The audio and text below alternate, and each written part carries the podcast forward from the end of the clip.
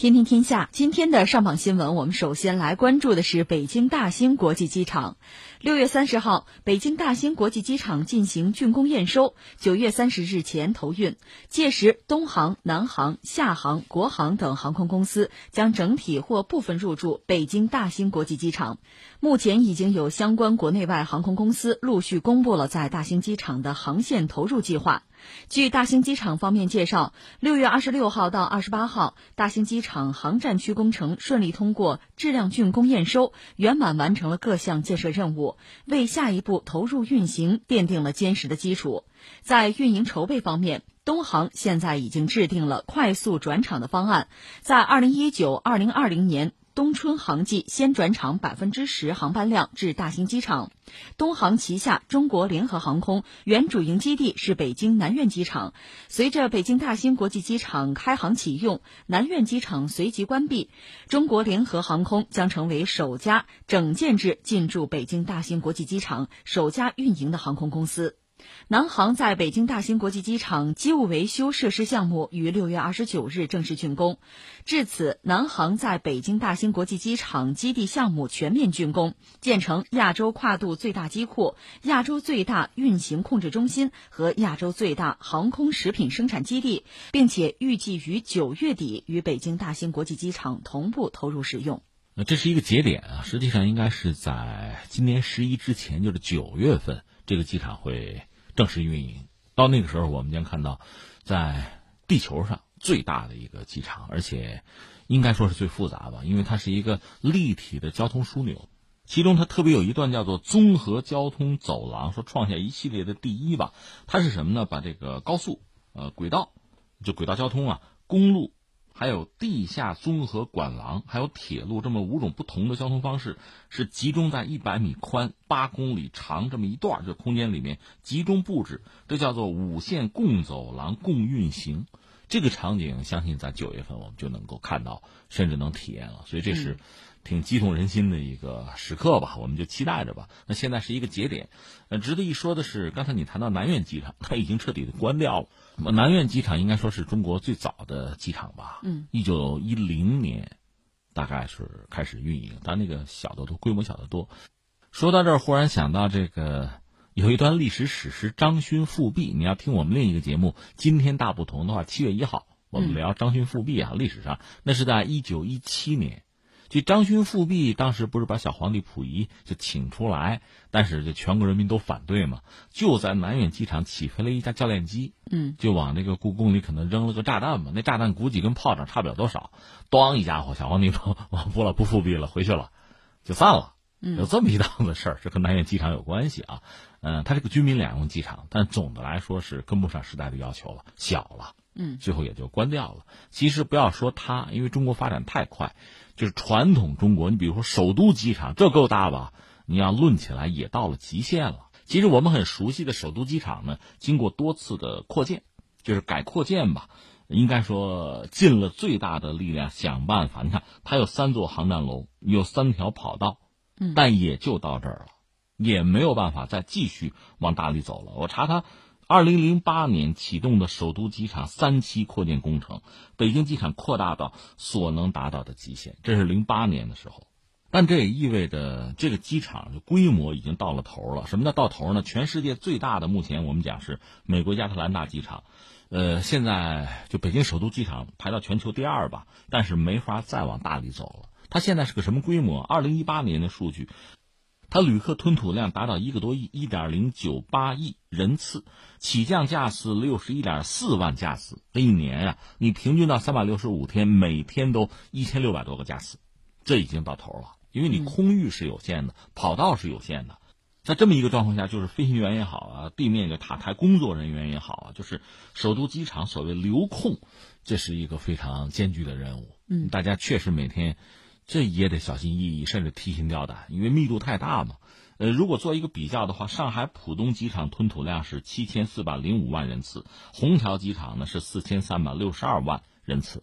嗯，那一个首都机场等于说这俩加一块儿，所以这压力已经很大了。在这个状况下，恐怕就得搞个新机场。道理就是这么简单。当然，搞新机场呢，还有一系列的设计吧。一个是就有点像刚才我们讲上海浦东跟虹桥，你不能离太近，离太近意义就不大了。呃，浦东跟虹桥机场大概距离是四十五公里。那么现在呢，这个首都国际机场还有新的这个机场之间的距离呢，就大型机场之间是六十六公里，要拉开。那再就是我们现在看到呢，就是大型机场它基本上是在京津冀这个区域的，就是中心。嗯，这就可以作为一个服务京津冀经济区，呃，辐射、保定、廊坊、天津这样一个重要的枢纽和节点。我们这么来看待它的价值哈。